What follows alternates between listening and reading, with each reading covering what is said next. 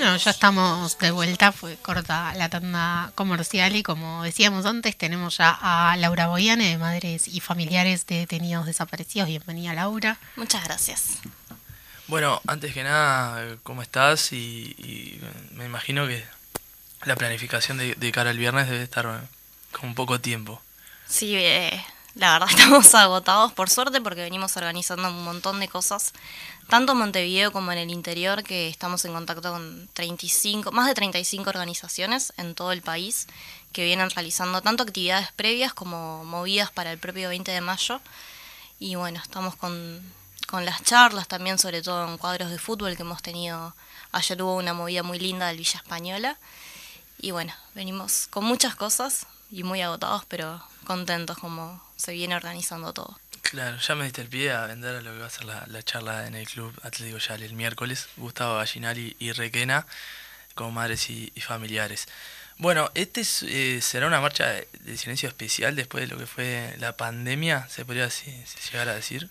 Sí, es una marcha especial, también es bastante movilizante después de dos años de, no haber estado allí sosteniendo las fotos, volver a las calles nuevamente. Estamos intentando de todas formas mantener eh, todo lo que fue la presencia en las calles de otra forma, ¿no? Lo que movió la virtualidad de poder mantener las intervenciones en los barrios, de poder que en las casas, en los sindicatos, en los centros de estudiantes se esté trabajando ya en los días previos y que no quede simplemente eh, en la movilización a las 7 de la tarde, sino bueno, trabajar en, en hacer realmente mayo mes de la memoria y no del ejército como quieren también imponer por ahí. Claro, el que es el 24. Pobre mi padre que cumple ese día, le voy a, hacer muchas bromas con eso. Bueno, y pensando lo que, lo que a ser el, viernes también se puede, me imagino que en la planificación y, una jornada especial porque eh, estuvo la pandemia mediante, pero también estuvo un gobierno herrerista mediante y, se pueden eh, visualizar algunos retrocesos.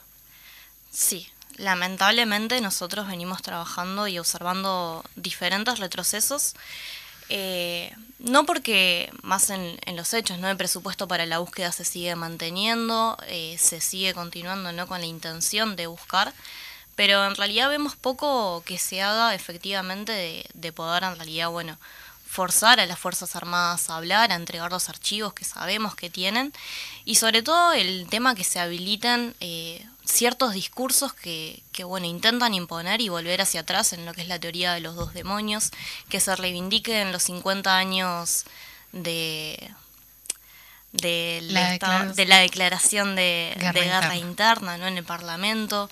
Eh, bueno, que se reciba a una organización que, que bueno, si bien compartimos el dolor de aquellos que sufrieron eh, tener familiares asesinados por, por, eh, por los movimientos eh, revolucionarios, guerrilleros, si se quiere, bueno, entendemos que es un mal mensaje recibirlos y, poner todo sobre la mesa como si fuese todo lo mismo, ¿no?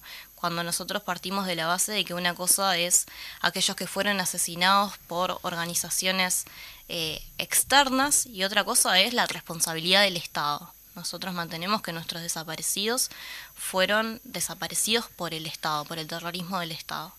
Y en ese sentido la responsabilidad la siguen teniendo, bueno, los quienes participaron en su momento y quienes siguen manteniendo el manto de impunidad. ¿Cómo ven el proyecto de ley de cabildo abierto que que busca cambiar el régimen de prisión domiciliaria y automáticamente, bueno, por cómo está redactado, incluye también a los presos de Domingo Arena. Nosotros identificamos primero que hay una, una intención específica de que el proyecto sea para estos represores.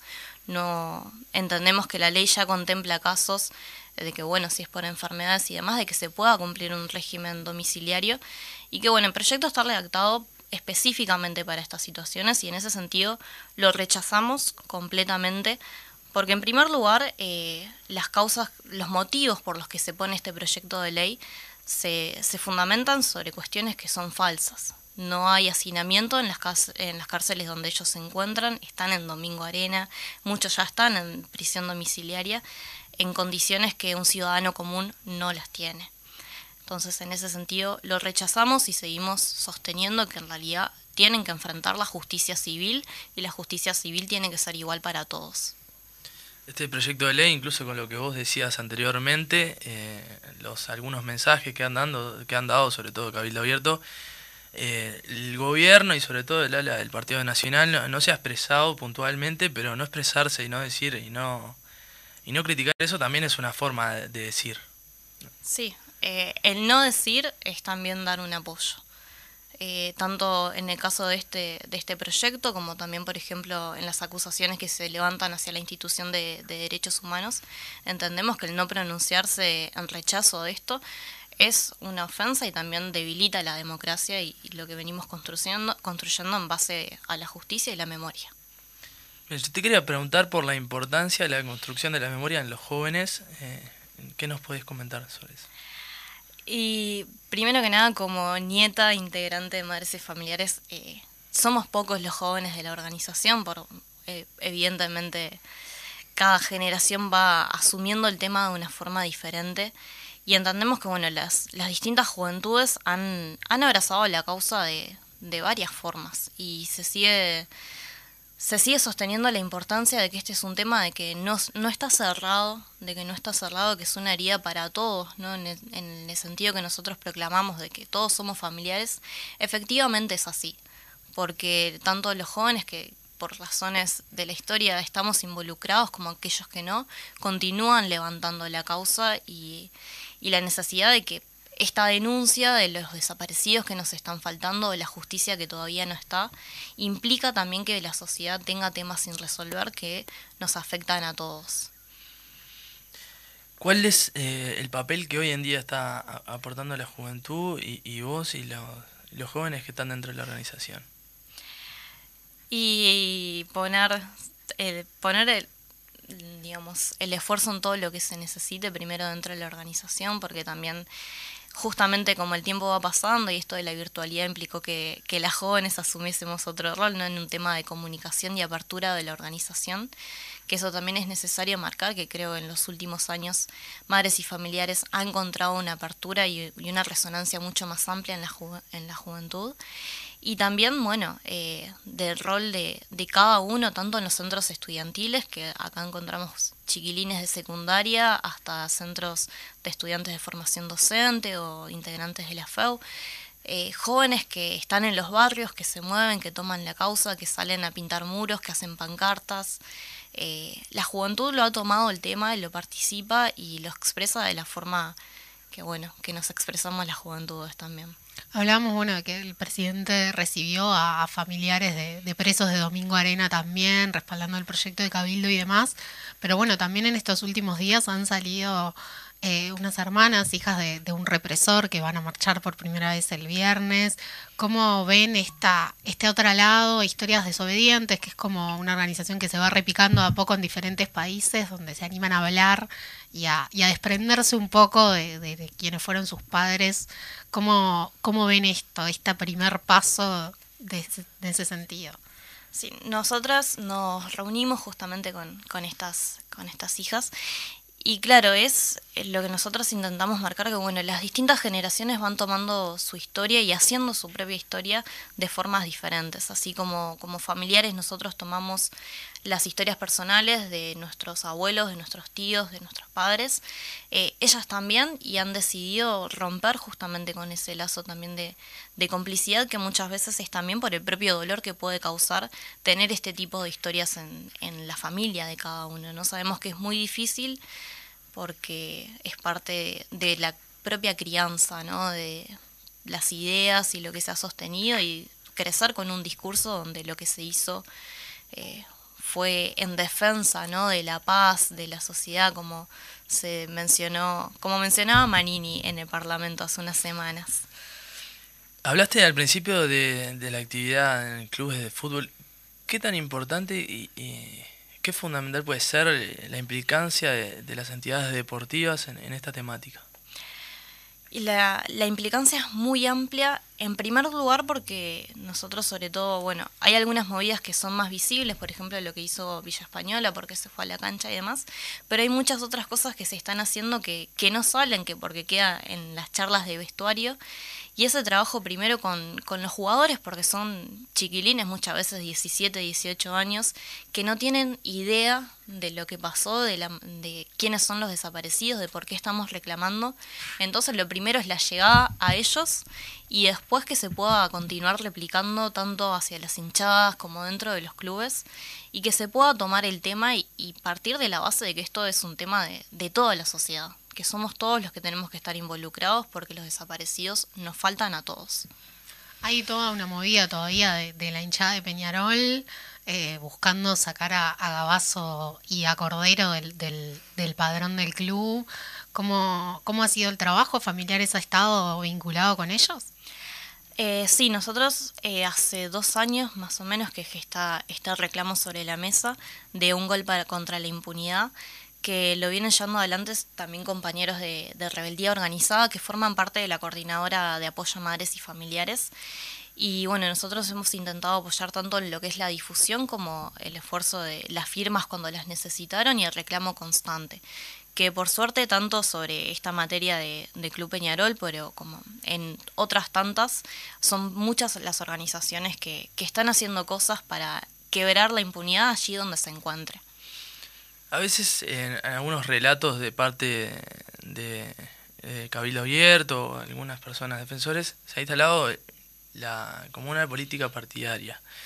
¿Qué tan eh, complejo y qué tan doloroso puede llegar a ser para la organización, que es, eh, esa asociación, y cómo se puede lograr esa disociación, también habiendo dicho? Sí, es, es complejo porque nosotros entendemos que nuestros desaparecidos muchos, no todos, tenían sus partidos, tenían su militancia y no queremos barrar bajo la mesa de decir que eran todos ciudadanos que no militaban o que no pertenecían a ningún partido. Es parte de la historia que nosotros reivindicamos de que eran militantes, militantes desde el lugar que cada uno consideró hacerlo. Eh, sin embargo, nuestra organización no levanta ninguna eh, bandera político-partidaria y luchamos para que se entienda de que este es un tema político no político partidario, sino político, porque la responsabilidad, como decía, fue del Estado, porque es al Estado al que le estamos reclamando y a los distintos gobiernos que, que están y que van a seguir pasando me parece muy importante remarcar esto de que efectivamente es político, porque a veces en, el intento de, bueno, de sacar la parte de partidario es como no, porque esto es una cuestión humana y humana, y no, y también es político porque justamente eh, fue por sus ideas y su militancia que, a estos compañeros los desaparecieron. Entonces tampoco hay como que irse para el otro lado y olvidar eh, esa parte. Y bueno, recordar que el viernes en la marcha eh, no se llevan banderas partidarias porque así lo pide la organización y se respeta, obviamente eso. ¿Cómo eh, recordemos bien capaz la convocatoria para el viernes? Sí, el viernes a las 19 horas en Jackson y Rivera, parte de la marcha, nosotros nos encontramos allí con las 197 fotos de familiares. La convocatoria sigue siendo igual que en los años anteriores, marchar en silencio, como decías, sin ninguna bandera político-partidaria. Y el orden de la movilización va a ser madres y familiares, detrás los compañeros de Crisol, después los asesinados y fusilados de Soca, y después vamos a contar eh, con la presencia de las compañeras de Mostramos la Hilecha, que no sé si recordarán que estuvieron los últimos años bordando los nombres de cada uno de los desaparecidos. Las compañeras tejieron esto en un paño que va a estar acompañando, un paño bastante largo con todos los nombres bordados. Y bueno, detrás de ellos todas las personas con, respetando esto, ¿no? El silencio y bueno, bajo la consigna de este año. ¿Cuál es la de este año? Eh, la consigna de este año es ¿dónde están? La verdad sigue secuestrada, es responsabilidad del Estado. Bien, eh, Hay capaz que otras actividades que haya previas de acá al viernes. El viernes mismo hay, ¿no? Eh, desde jóvenes una Sí, el viernes a lo largo de todo el día va a estar una movida de los corredores que salen desde el cerro, van a estar corriendo por todos los barrios de Montevideo, se van pasando la posta de, la Margarita y van a llegar hasta el obelisco para después ir hacia la marcha. Y en realidad a lo largo de todos estos días hay movidas de todo tipo, nosotros nos están llegando, eh, tanto en Montevideo como en el interior, que esto también es fundamental porque en el interior a veces es mucho más difícil porque no se tienen recursos, porque son pueblos pequeños porque también se sufrió la dictadura y de formas diferentes, donde fue más difícil comenzar a construir este reclamo. Y hay actividades de todo tipo, desde charlas hasta jornadas de propaganda. Eh, bueno, los centros de estudiantes van a estar, creo que la FEU va a estar realizando un amanecer, el CEIPA va a estar realizando un café literario, si no me equivoco. y bueno, por suerte estamos repletos de actividades y con el calendario ocupado. Claro, es como una temática que además se toma desde diferentes lugares, ¿no? Esto que vos decías, bueno, el CEIPA, un café literario, los clubes de fútbol, las manifestaciones a los partidos. Las organizaciones de, los barrios mismos. También, claro, esto que decía, ¿no? Jóvenes de barrios que salen, bueno, a, pintar el muro de la esquina. Sí, nosotros eh, justamente lo que estamos haciendo hincapié es que es mayo mes de la memoria, ¿no? De que esto no es simplemente ir a la marcha y sostener la foto, que no se acaba ahí, sino que todo lo que se pueda hacer, ya sea poner una margarita en un balcón, poner una balconera, eso ya significa muchísimo, porque realmente es ver las calles, ver los hogares con algo que representa este reclamo. Y nosotros como madres y familiares también estamos convocando para el 19, del 19 al 20, hacer una especie de amanecer, de amanecer con margaritas, de que bueno, los centros de estudiantes, los sindicatos, las cooperativas planten margaritas por todos lados. Bien, así que el jueves eh, de madrugada, más o menos, eh, las margaritas, la invitación de, de madres y familiares. Muchas gracias, Laura. Eh, antes de, cerrar contigo, tenemos una, ah, pregunta. me olvidé. Sí, tenemos una pregunta que le hacemos a, a todas las invitadas, independientemente de la temática por la cual son invitados. Sí. Es, medio nuevo, por eso me olvido. Sí, es la tercera vez que lo hacemos y Mari no se acordó ninguna de las tres. por eso le mando las preguntas para que las haga. Tenemos tres temáticas eh, en la cual vos tenés que elegir y después yo te voy a hacer la pregunta. Una es random otra vez de trabajo y otra vez de farándula. Miedo. Me llama de farándula, no sé para dónde puedo ir la pregunta, pero dale. Claro, a mí me porque yo hubiera elegido trabajo, me saco así, capaz que soy demasiado aburrido, pero las tres personas que lo han hecho han elegido farándula o random. Eh, Cami, Cami eligió random. La primera eligió random. Que de trabajo suena aburrido. claro, sí. Pero tal, si no te la querés jugar, vas ahí. De farándula, la vida que la vida de qué famoso o famosa te gustaría tener por un día. O te hubiese gustado tener por un día. Anda pensando el tuyo, Mari, que a vos te encanta jugar.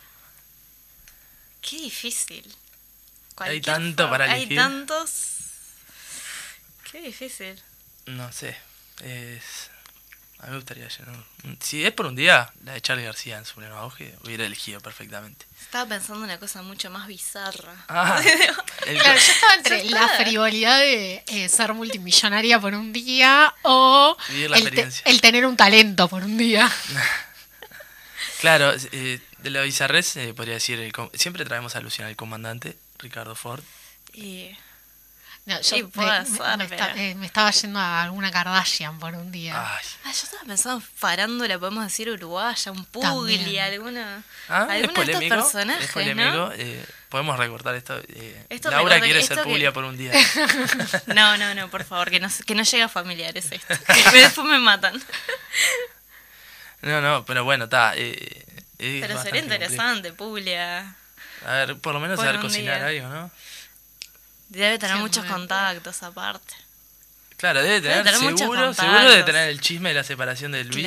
y, por un día te enteras de eso, no sé, me gusta. después, pero después te vas a acordar del chisme, porque yo si quiero saberlo me lo quiero acordar después. claro, que debe dar la primicia acá en la mecha. Claro. Claro, Loli está con... Anda a chequear. Yo he escuchado rumores del otro lado. Bueno, eh, apuro la tanda musical, así que... Bueno, muchas gracias Laura y, como hacemos con les invitados que vienen acá, quedas comprometida nuevamente a venir. Y, que va las órdenes, por supuesto. Y bueno, muchas gracias y esperamos a, todos el viernes. El viernes a las 7 de la tarde. Tanda musical y volvemos con la columna Cierra en la Mecha.